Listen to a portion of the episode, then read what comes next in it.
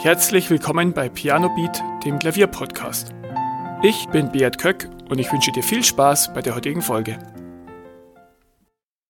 In der heutigen Folge möchte ich dir etwas verraten, was deine Fortschritte am Klavier wirklich richtig beschleunigen wird. Und zwar das eigene Klavierspielen aufnehmen. Eine Sache, die ich jedem empfehle, ist ab und zu vorzuspielen. Sprich, entweder im Rahmen von Klassenvorspielen bei deinem Klavierlehrer oder vielleicht auch bei öffentlichen Auftritten oder vielleicht auch nur deinem Partner oder Freunden. Denn wenn du ein Stück soweit übst und dich vorbereitest, dann bringt das auf eine ganz neue Ebene. Auch wirklich mit der Nervosität umzugehen und ja, ein Stück auch zu perfektionieren, sodass du es vorspielen kannst. Gelegenheiten zum Vorspielen oder zum Auftritt, die gibt es nicht so häufig. Aber was du wirklich ja auch jeden Tag machen kannst, ist dein eigenes Klavierspiel aufnehmen. Und ich garantiere dir, das wird dich wirklich weiterbringen. Was machen die meisten Redner, die besser werden wollen? Auch sie nehmen ihre Rede oder ihre Vorträge auf Video auf und analysieren das und versuchen das dann zu verbessern. Und das solltest du auch am Klavier machen. Viele sträuben sich davor, das eigene Klavierspielen aufzunehmen und vielleicht gehörst auch du dazu. Du hörst dich vielleicht nicht gerne Klavier spielen auf der Aufnahme.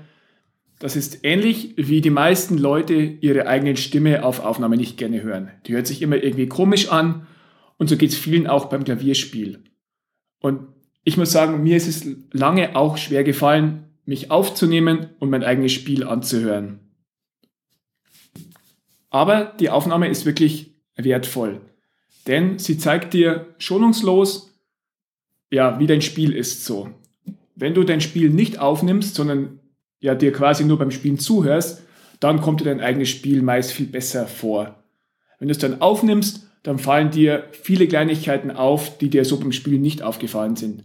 Vielleicht hast du eine kleine Unsauberheit in der linken Hand, vielleicht ist das Tempo schlecht und nicht gleichmäßig, vielleicht ist der Rhythmus auch nicht so gut. Das alles merkst du wirklich schonungslos und deutlich objektiver, wenn du dich aufnimmst. Du wirst wirklich erstaunt sein, wie sehr sich die Aufnahme von dem subjektiven Eindruck, den du nach dem Spielen hast, unterscheidet.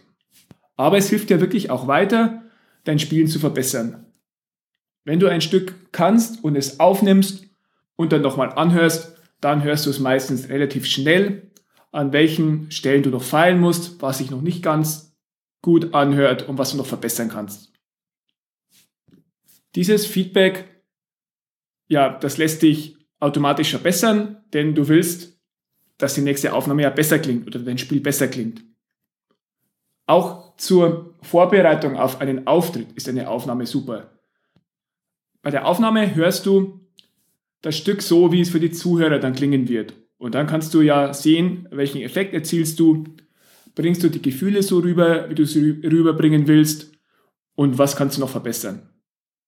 Dann, was auch häufig unterschätzt wird, ist ähm, das Mentaltraining in Anführungszeichen, das du mit dem Aufnehmen hast. Sobald du auf den Aufnahmeknopf drückst, garantiere ich dir, dann dreht dein Gehirn durch und du spielst anders, du bist angespannt und manche Stellen gelingen einfach nicht, obwohl du sie schon tausendmal richtig gespielt hast. Und gerade wenn du die Situation von einem Auftritt trainieren willst, so diese Nervosität, dann ja, nimm dich auf und dann wirst du merken, dass das dem doch sehr nahe kommt. Und wenn es für dich dann irgendwann völlig normal ist, auch bei einer laufenden Aufnahme zu spielen, dann ja, kannst du die Nervosität ein Stück weit immer mehr abbauen. Ein weiterer Vorteil von Audioaufnahmen ist, du musst sie keinem zeigen. Du kannst sie für dich so behalten, du kannst natürlich auch jemanden schicken, aber du musst sie niemand teilen, du kannst sie für dich archivieren und so ein bisschen auch deinen Fortschritt dokumentieren. Zum Beispiel kannst du ein Stück aufnehmen und dann vier Wochen später schauen, ja, wie klingt es jetzt? Habe ich Fortschritte gemacht? Oder Du schaust einfach nach vielen Jahren nochmal drüber, wie habe ich das damals gespielt, wie würde ich es heute spielen. So kannst du verschiedene Versionen von dir vergleichen und ja, auch ein bisschen dokumentieren, wie sich dein Klavierspiel auch entwickelt.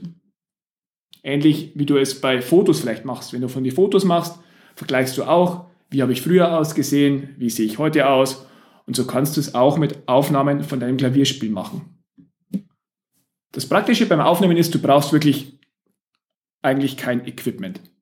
Du kannst einfach dein Smartphone daneben halten und auf den Aufnahmeknopf drücken.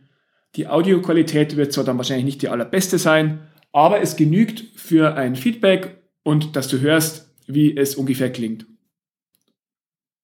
Besser ist es natürlich noch, wenn du ein Video machst. Auch da kannst du dein Smartphone hernehmen. Da brauchst du wirklich keine ähm, Expertenkamera, sondern versuch einfach dein Smartphone hinzustellen, so dass du dich siehst und nimm ein Video auf. Dann hast du zum einen eine Audioaufnahme von dem Spiel und du kannst auch deine Körperhaltung sehen. Du siehst dann, ob du etwas verkrampft sitzt, wie du dich bewegst, ob du vielleicht ähm, ja deinen Rücken nicht gerade hältst und so weiter. Das alles siehst du bei einer Videoaufnahme dann zusätzlich noch, neben dem Höreindruck, den du natürlich dann hast.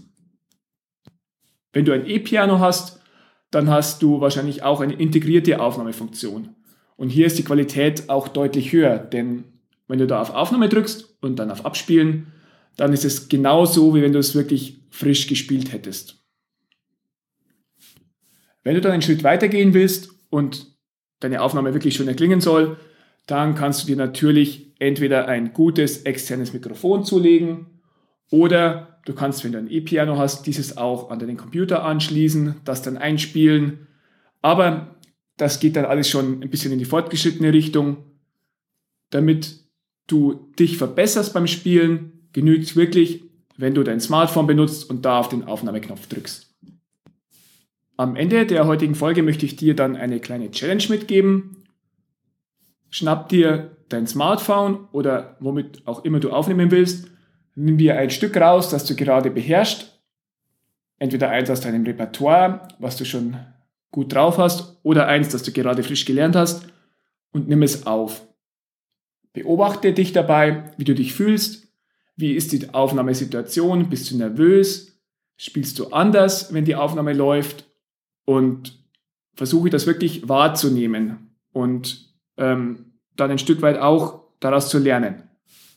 Dann hörst du dir die Aufnahme an und dann schreibst du am besten auch wirklich auf, was dir auffällt. Und ich bin mir sicher, du wirst einige Aha-Erlebnisse haben.